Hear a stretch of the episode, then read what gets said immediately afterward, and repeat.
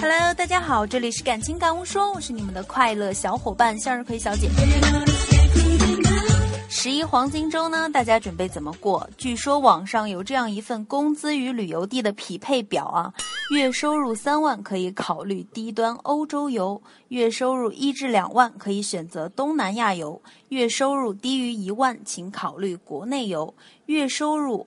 五千呢，就选择省内游；月收入三千，请去郊游；低于两千的，那就花生油；低于一千的，只好地沟油了。没有收入的，只能选择梦游。看来我只能在家里游了。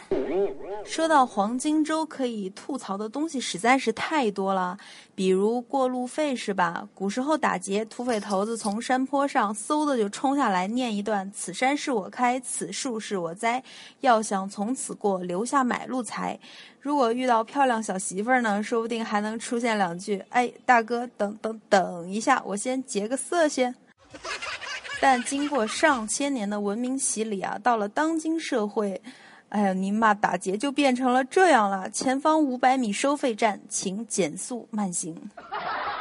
所以，假如生活欺骗了你啊，不要悲伤，不要难过，因为明天生活还可能继续欺骗你呀。黄金周终于可以不用交费了，然后就变成了国庆在高速公路上斗地主的活动，坑爹啊！最后广播一条群通知：二零一四年国庆长假安排，一号在家看全国高速堵车，二号在家看各地景区排队啊，三号在家看全国酒店涨价，四号在家看旅客到处被宰，五号在家看买不到火车票，六号在家看全国高速又堵，七号在家看东南西北进不了城，还有姐妹们到高速路上去相亲吧。从车看财产，从态度看性格，从憋尿时间看肾功能。